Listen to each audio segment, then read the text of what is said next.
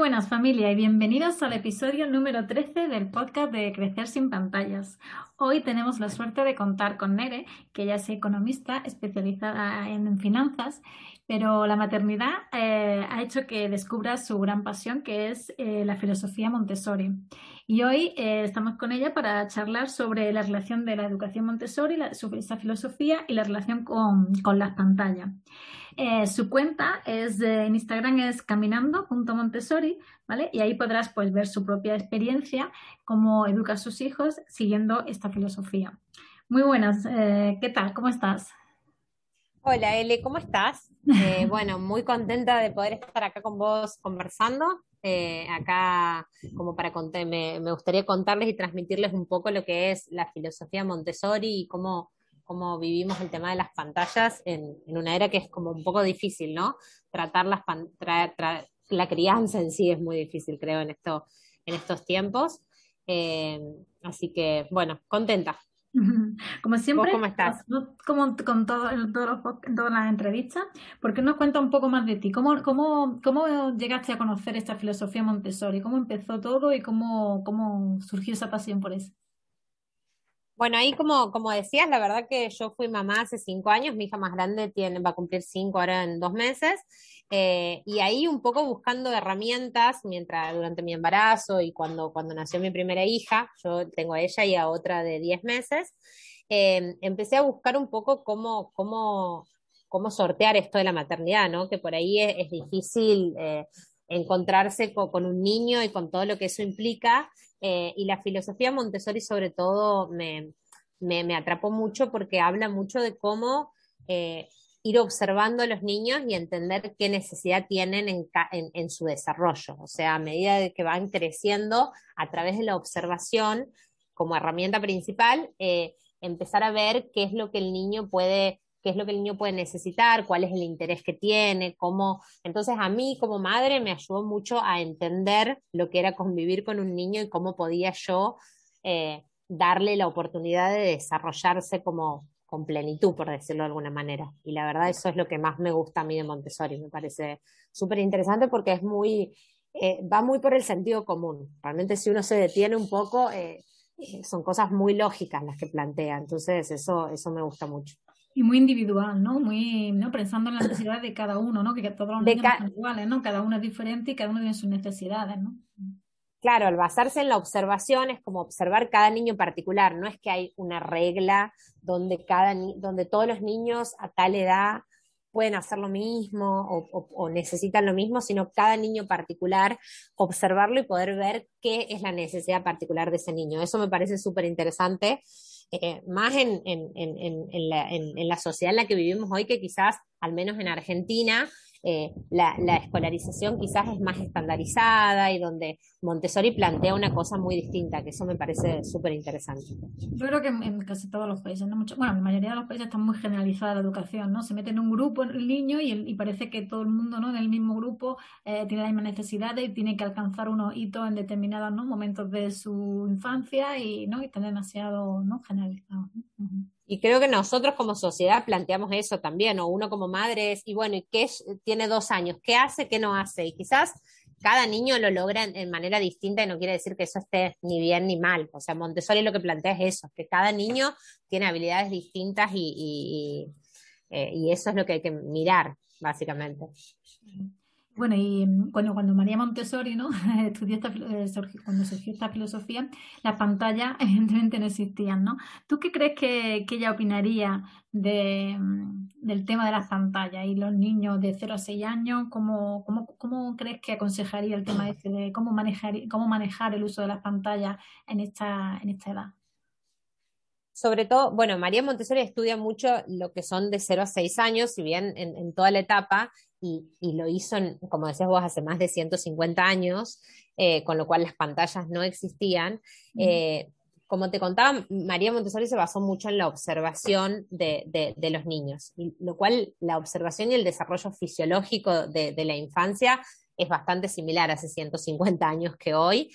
Eh, y, y, y, lo, que plantea es eh, observar que el niño pequeño descubre el universo a través de los sentidos. O sea, que como, como, bien vemos, un bebé lo primero que hace es llevar a la boca, es entender qué es, la textura que tiene, cómo, cómo interactuar con un objeto. Y así todos los niños pequeños, si uno se detiene a observar, eh, son como muy concretos y sobre todo lo que plantea María Montessori es que a través de la mano es donde el niño, a través de la mano se desarrolla el, el, intelecto. Entonces que el niño tiene que tocar para entender lo que es un número, para entender lo que es una letra. De hecho, en los ambientes Montessori, en las escuelas Montessori, todos los materiales son muy concretos y, son muy sensoriales o sensitivos. Eh, todo es para explorar a través de los sentidos. Eh, y creo que María Montessori si bien no, no está en, en, no es contemporánea esta época, eh, creo que la filosofía Montessori en sí va muy en contra de las pantallas, porque una pantalla te, te hiperestimula solo uno de los sentidos, que es el visual, eh, y se olvida de todos los otros sentidos con los cuales el niño eh, aprende lo que es el, el entorno y el universo. Eh, porque muchas veces muchos padres se escudan ¿no? en decir, no, es que le dejo la tablet o le dejo el móvil, ¿no? el smartphone, porque ahí va a aprender, porque no va a aprender de tecnología, pero ¿qué, qué, crees que aprenden asistiendo a, a vídeo YouTube o qué crees que pueden aprender a través de ahí con esa corta edad, ¿no? ¿No? ¿Tú qué, qué crees que, ¿no? crees que el contenido le puede enseñar algo en esa edad a un niño, ¿no? Creo que, se, que hoy se, ha creado mucho contenido interactivo por eso mismo, para poder decir, bueno, creo que un poco para, para decir, bueno, te dejo la tablet y aprendes las letras, por ejemplo. Creo que no es la forma en la que un, un niño pequeño va a interactuar. Si bien hoy las, las, pantallas son una realidad y en algún momento la van a tener que aprender, creo que sobre todo de los 0 a los 6 años el niño necesita concretamente entender lo que es eh, cómo funcionan las cosas. Y una, no se escribe con, con, el dedo, ni se, ni se puede, o sea, necesita sobre todo también su desarrollo motriz, ¿no? Que es lo que, lo que está refinando de los cero a los seis meses para poder lograr la escritura, para poder lograr moverse bien, para poder hablar bien, porque de hecho hasta yo he escuchado muchas mamás que dicen, bueno, pero aprende mucho vocabulario cuando ve televisión. Realmente el vocabulario el niño, y por eso creo que un poco también se ven muchos niños que hablan como eh, con, el acento de, de, quizás se ve en una pantalla, cuando en realidad el niño aprende, o no sé si alguna vez te ha pasado que uno usa determinadas palabras en la casa y los niños los repiten tal cual. O sea, el niño aprende. Nos pasa mucho porque nosotros no, el español solo lo hablan en casa con nosotros. Entonces, cuando vamos en vacaciones a España y hablan español, como, como no están acostumbrados a hablar español con otros niños, pues tienen, hablan como, como si fuéramos un poco más, más adultos, porque claro, y claro. en el cole hablan en inglés, pues claro, cuando llegan a España dicen, ¿por qué hablan los niños con esas expresiones? Digo, porque no tienen igual entonces su misma edad hablando, ¿no? Es que tal cual, y sobre todo que la riqueza de vocabulario y demás se va a dar en el día a día del niño de la interacción social. Y a nosotros, por ejemplo, nos ha pasado mucho que nuestra hija no estaba acostumbrada a las pantallas y ahora quizás con esto de la pandemia ha, tenido algunas sesiones de, su, jardín por Zoom y demás. Te das cuenta que al principio era una novedad tener la pantalla, pero después perdía el sentido porque hay muchas cosas de la conversación que, se pierden de los gestos, del sentir, del, eh, que, no están, incluso interactuando con una persona a través de, las pantallas. Imagínate si ni siquiera es una persona, sino es un dibujo o es algo que es completamente irreal. Entonces, eh, por ahí la, la, pantalla, por más que sea interactivo el contenido, esta es mi opinión, no, no termina de dar todos los sentidos que quizás un, niño pequeño eh, necesita para, para aprender, digamos. Al final ellos están en modo pasivo, ¿no? Y, ¿no? Están en modo Tal cual. No tienes ese... ¿no? Y además que lo que tú dices, que la psicomotricidad que necesitan para luego aprender a escribir y todo eso no se la desarrollan, ¿no? Si no utilizan las manos y no están en contacto con, con objetos ni nada, simplemente allí sentados en plan pasivo, ¿no? Pues no se desarrollan. Tal cual. Y la verdad, el problema que, como tú dices, sobre todo ahora con el tema de la pandemia, ¿no? Como tú has dicho, ¿no? Con el tema de la pandemia, con el tema de que, bueno, estamos trabajando todo el día, es complicado cuando la familia, los niños, pues el tema de la conciliación, ¿no? Porque hay muchas veces que tenemos que apuntar a los niños actividades extraescolares para que estén más tiempo ¿no? en el colegio o en clase, luego en casa, luego estamos siempre corriendo, que si llegamos a la cena, que si que es una un poco locura, ¿no? Entonces, pues muchas veces en esa locura de la conciliación y de que no tenemos tiempo, que llegamos cansados de todo el día trabajando y tal, aparecen las pantallas, ¿no? Entonces, ¿cómo, es, cómo, cómo intentáis vosotros en, en, casa gestionar este tema, ¿no? De, de, la conciliación y de no, porque muchas veces también la excusa es esa, ¿no? De no tengo tiempo, mmm, vamos deprisa y corriendo, no eh, tengo que trabajar, entonces pues utilizamos la pantalla como entretenimiento, ¿no? Para, para los niños, ¿no? Y porque no tenemos tiempo. ¿Eso cómo, cómo lo gestionáis vosotros en casa? Eh, principalmente creo que en eso también nos ha ayudado mucho la filosofía Montessori, que habla un poco de, de, involucrar a los niños en el día a día, que es lo que quizás yo trato por ahí en, mi cuenta de transmitir, que, que, por ahí uno se da, o sea, uno utiliza las pantallas, muchas, muchas veces las pantallas son necesarias y quizás eh, eh, es un momento que, que, se necesita cuando sea con, con, con cuidado y demás. Eh, pero hay muchas veces que quizás, no sé, a mí me pasa cuando, de hablar con otras mamás que, bueno, pero ¿cómo haces para preparar la cena si los tenés ahí a los chicos? Realmente lo que yo intento hacer es tratar de involucrarnos en el proceso, sobre todo porque Montessori plantea también cómo en las actividades del día a día en un niño pequeño, que por ahí uno cree que, que no lo pueden lograr y en realidad es que no se les da la oportunidad, por ahí en esas actividades es donde un niño se siente parte de una familia, donde un niño se siente que puede, donde trabaja su autoestima, donde o, o, me pasa donde quizás poner una mesa, que nosotros a veces comemos cuando mi, mi, hija era más chiquita con platitos chiquitos todos y vasos chiquitos porque ella ponía la mesa, y quizás en ese momento, en esa oportunidad de, de, de, de, poner una mesa, de ayudar a lavar un plato, de no lo van a hacer perfecto y y, y, o de darle quizás una actividad que pueda hacer mientras uno hace otra, porque a mí me pasa por ahí, manipulo cosas que ella no puede, si bien mi hija ahora ya es más grande, pero quizás le doy algo para, che, mira, acá necesitamos limpiar esta, este vidrio mientras yo voy terminando de cocinar,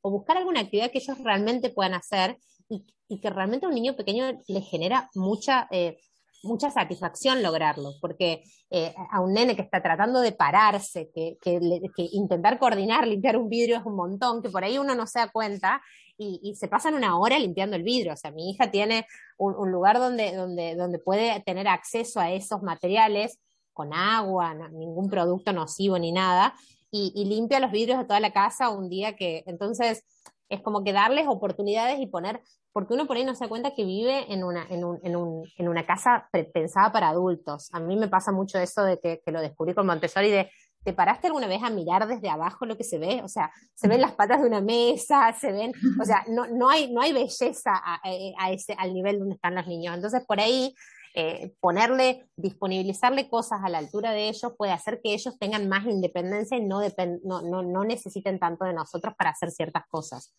Claro, tenemos siempre... en vez por ejemplo, juguetes o, o, sus libros, tenerlos siempre a mano, no tenerlos en la típica estantería ¿no? de adulto, ¿no? sino tener una estantería para ellos, unos juguetes para ellos, para que puedan estar ¿no? con, con autonomía, poder cogerlo, no tener que depender de un adulto para, ah, cógeme este libro, cógeme este juguete, o esperar que alguien se lo saque, sino que ellos puedan decidir qué juguete cojo porque están todos a mi altura. ¿no? Porque además ahí es donde siempre necesitan un adulto que les dé una mano y, empezar a practicar eso de que ellos lo pueden hacer solos y quizás mientras yo estoy haciendo la comida vos podés tener la opción de hacerlo, pero también es una práctica. Si el niño nunca lo hace y nunca lo tiene disponible, no, no empieza a generarse el hábito, ¿no? En esto de que los hábitos son tan importantes. Y además, lo que tú dices, que la cara de satisfacción que se le queda luego de, pues, de haber hecho algo de, como ellos consideran como de mayores, ¿no? He puesto la mesa, no sé claro. qué. Como, a lo mejor para nosotros es un aburrimiento, pero para ellos es como una ilusión de he hecho algo de mayores, o, ¿no? Y se le queda la cara de satisfacción. Aunque luego eso tenemos que también tener un poco de, de margen y saber que tampoco lo va a hacer perfecto, que tampoco va a ser todo tal, pero bueno, es una casa con niños, ¿no? No, y ahí es donde eh, una mamá me, me, preguntaba el otro día, ¿cómo hago para que quiera hacer las cosas de la casa? Y la verdad, si uno le, les da la oportunidad a los niños, les encanta hacer eso, porque como decís vos, es cosa de grandes, o sea, es, mi mamá lo puede lograr, pensar que para ellos lo, el, el, lo, que, lo que están haciendo en sus seis, primeros seis años es formar su persona.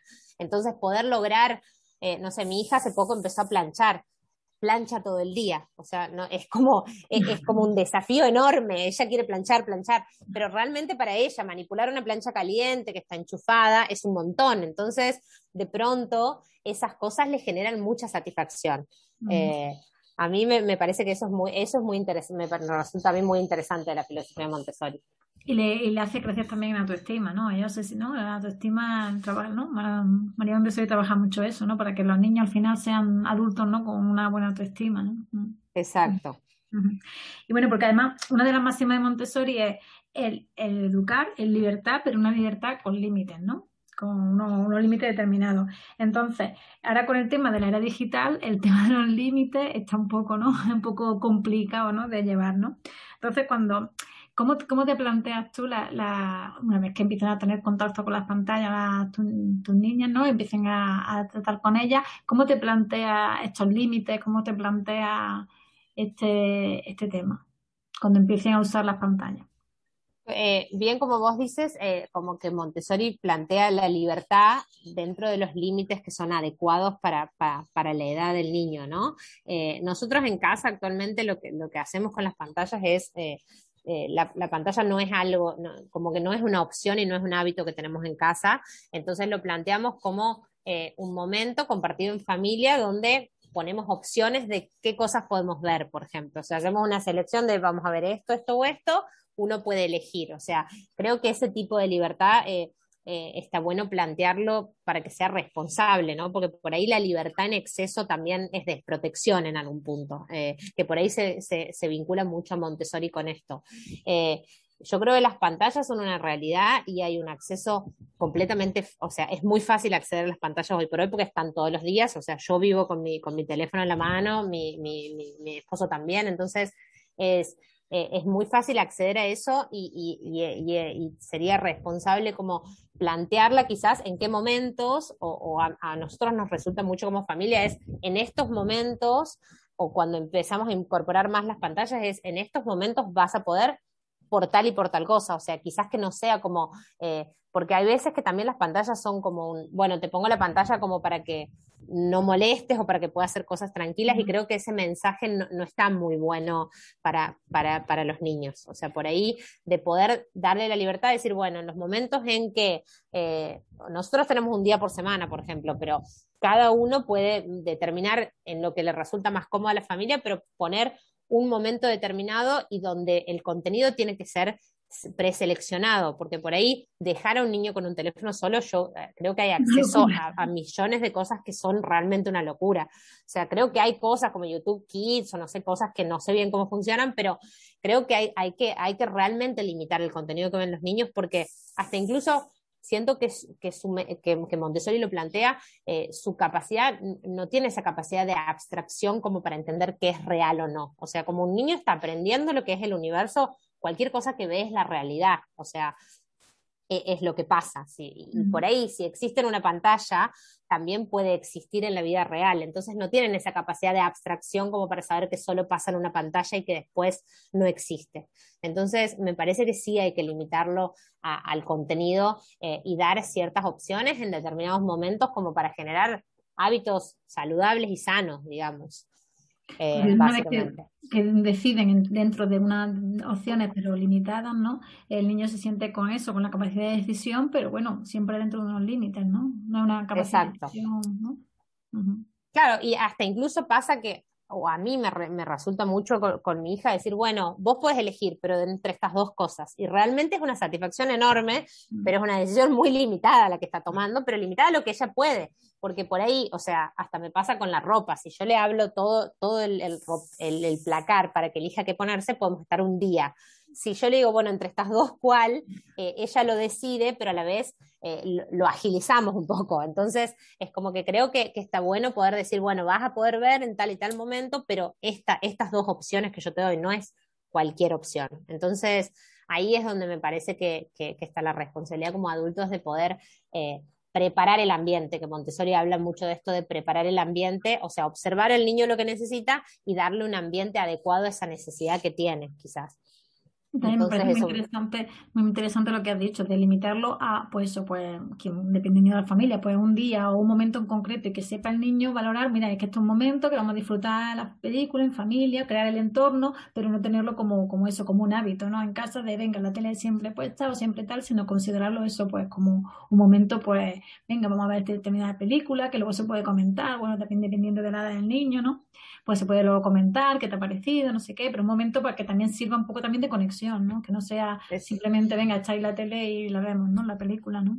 No, y además también que tengamos en cuenta de los hábitos que tenemos nosotros son los que ellos absorben. O sea, si uno está todo el día en el celular, eh, claro que van, eh, ¿por qué vos estás todo el día en el celular y yo no? Y claro que lo van a pedir, pero por ahí es qué, qué es lo que tenés posibilidad de pedir o no y, y ser como consistentes con, e, con ese límite, ¿no? Porque de pronto si te digo no, no, y de pronto te digo sí todo el tiempo, es como, tiene que ser, tiene que haber una coherencia entre, entre mi no y te lo explico y es por esto y, y, los niños van entendiendo, por ahí uno cree que no, no pueden, pero si uno da palabra y uno puede decir esto no porque realmente te, te hace mal, porque eh, no está bueno estar todo el día con el celular y además uno lo, lo, demuestra también, ¿no? Porque yo, por ejemplo, cuando estoy con mis hijas trato de decirles, en este momento yo voy a trabajar y estoy con pantallas y todo y en este momento estoy con vos y estoy con vos, porque me ha pasado de ver muchos nenes decir, bueno, pero estás todo el tiempo con el celular.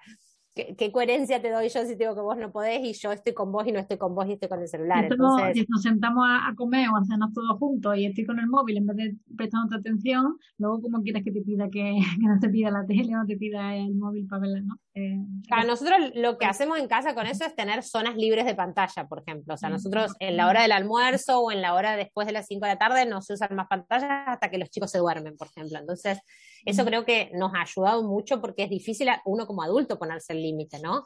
además de la inmediatez que el teléfono suena todo el tiempo y que y, notificaciones y demás, eh, el límite también creo que lo necesitamos nosotros como adultos en, en las pantallas. También, porque yo, se descubre que es que es un, aparte de que te roba tiempo, porque es que las notificaciones, yo al final la clase digo, mmm, si es urgente que ya van a llamar, es que porque en tarde media hora más, media hora menos, que no va a pasar nada, pero es que si no, es que estamos constantemente y al final es que no te puedes ni concentrar en lo que estás, ¿no? Y nos pasa eso a los adultos, claro. Y eso también, lo del tema, por, lo menos la comida, es que, que menos, ¿no? Que vas a un restaurante, va muchas veces, siempre estamos con el móvil, el móvil, ¿no? Y claro, el ejemplo, al final somos donde se miran, ¿no? Los niños. Exacto. Y bueno, ya, ya para finalizar, pues si tú crees que, ¿qué le dirías tú a los padres que, por ejemplo, tengan niños así pequeñitos? En esas edades o vayan a ser padres ahora y que se planteen eh, educar en la filosofía Montessori, ¿no? Educar a su hijo con esta filosofía. ¿Cómo, ¿Qué consejo le daría para, para empezar, para, ¿no? ¿Por dónde empezar o cómo, cómo aparte de que pueden ver tu cuenta, ¿no? creo, creo que eh, sobre todo, bueno, en mi cuenta yo trato de, a mí me costó mucho eh, como entrar en el camino Montessori, creo, y aprender, porque por ahí uno como padre no tiene mucho tiempo eh, para, para, para, ponerse a leer e investigar y, quiere tener una crianza consciente y respetuosa.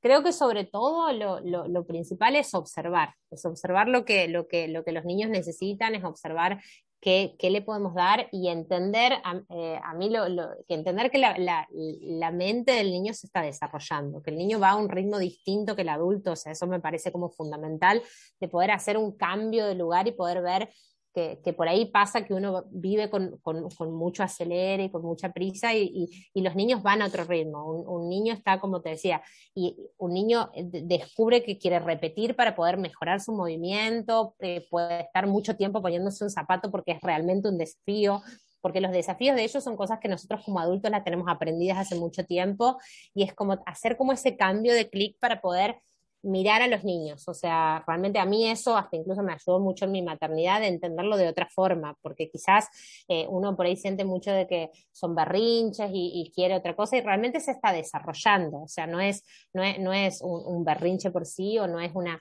una, una, cosa por ir en contra de la vida de adultos, sino que es diferente. Entonces, eso a mí me ayudó mucho y, y hay, eh, creo que hay, hay, hay, mucha información hoy en las redes que por ahí... Eh, es interesante de, de, seguir. Yo tengo en, en, mi blog, de hecho, algunos libros recomendados que, que, como para leer que son bastante prácticos, porque por ahí hay bibliografía y cosas muchísimas, pero creo que la forma en la que uno plantea el día a día, que ahí es donde más importante Montessori, más allá de la educación en la escuela y todo, es respetar a los niños, básicamente. Creo que por ahí viene, viene la, la mano de Montessori, a mi entender ponernos más en su lugar, ¿no? Porque muchas veces vamos con la prisa y se nos olvida eso.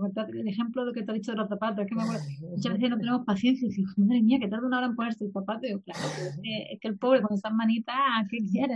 Eso, Y muchas veces nosotros, los padres, por la prisa, no, no le dejamos nada hacerlo y decimos, no, como nos resulta más cómodo, más rápido el hacerlo nosotros mismos y no le dejamos al niño que aprenda con su tiempo y con su ritmo y lo acabamos haciendo nosotros, ¿no? Y eso al final puede hacer que sean menos menos independientes, menos autónomos, ¿no? Que es lo que, ¿no? Que es lo que... Y eso creo que es muy difícil, o sea, es muy difícil encontrar ese tiempo, pero yo, yo siempre le digo, de hecho a mi marido le digo, es como una inversión, porque realmente quizás es, son algunos momentos que cuando él está más o menos listo para ponerse los zapatos, de sentarse y esperarlo y que lo practique dos o tres veces y después sale mucho más rápido, porque al final, si no, es en ese momento lo hacemos por él y es realmente mucho más, mucho más tiempo el que vamos a tener que hacer por él. Entonces, es realmente si uno lo ve como, como ese momento que uno le dedica o, hasta quizás de...